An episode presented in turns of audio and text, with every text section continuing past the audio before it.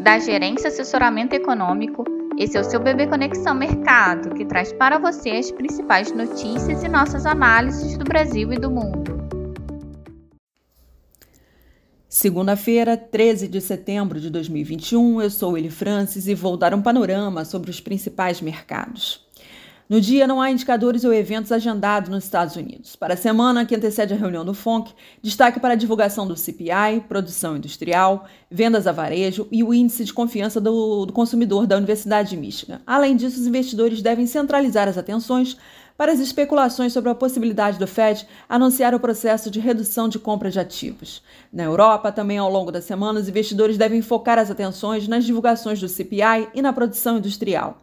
Nos Estados Unidos, os democratas da Câmara sinalizaram que pretendem propor um aumento da alíquota do imposto corporativo de 21% para 26,5% e impor uma sobretaxa de 3% para indivíduos com renda anual acima de 5 milhões de dólares, para pagar o projeto de lei que inclui um crédito tributário infantil ampliado, um programa nacional de licença remunerada e incentivos fiscais para a energia renovável.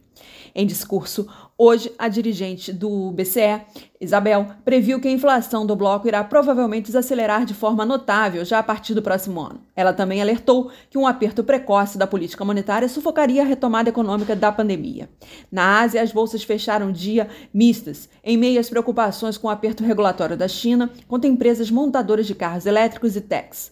O Ministério da Indústria Tecnologia e Informação chinesa indicou que a consolidação no setor de montadoras de carros elétricos será necessária. Além disso, reguladores chineses planejam desconcentrar o poder na concessão de créditos de plataformas online. Os contratos futuros de petróleo operam em alta moderada, dando sequência aos ganhos da semana anterior, à medida que a indústria petrolífera americana se recupera após uma passagem de um furacão.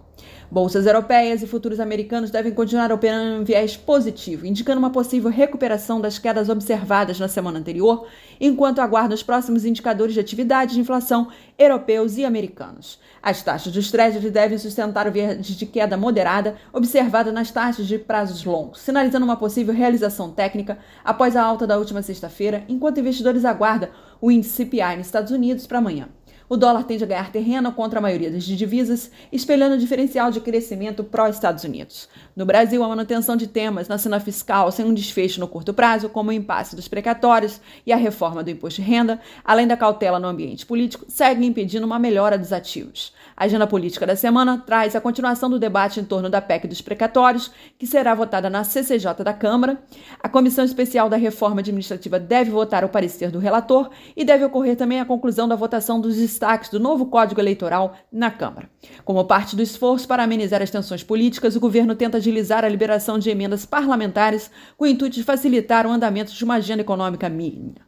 A pauta envolve a reforma do imposto de renda, os novos marcos legais das ferrovias e do câmbio, o PL que institui a BR do Mar e, por fim, o projeto de privatização dos Correios. O Senado também deve discutir simultaneamente o pagamento dos precatórios e a reformulação do Bolsa Família.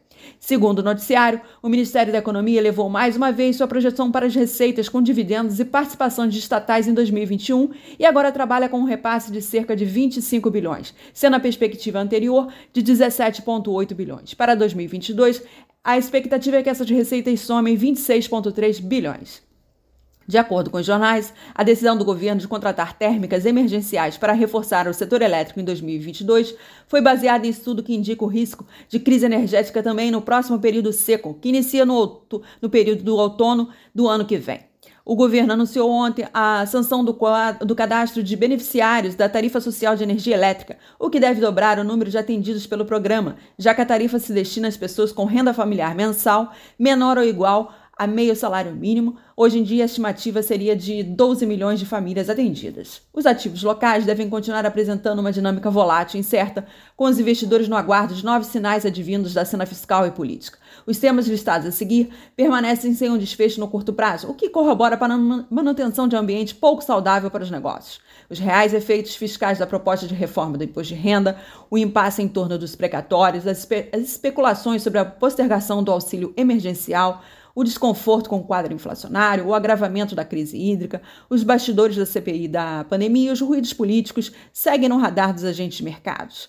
Em suma, alinhado ao exterior e sem novidades na cena doméstica, a tendência é que o quadro permaneça instável, com os agentes pouco confiantes em uma melhora consistente no curto prazo. Portanto, esperamos dólar em alta, juros em alta e Ibovespa em alta. Um bom dia a todos e bons negócios. Por fim, lembramos que essas informações refletem somente expectativas e por isso a instituição não se responsabiliza por eventuais perdas financeiras.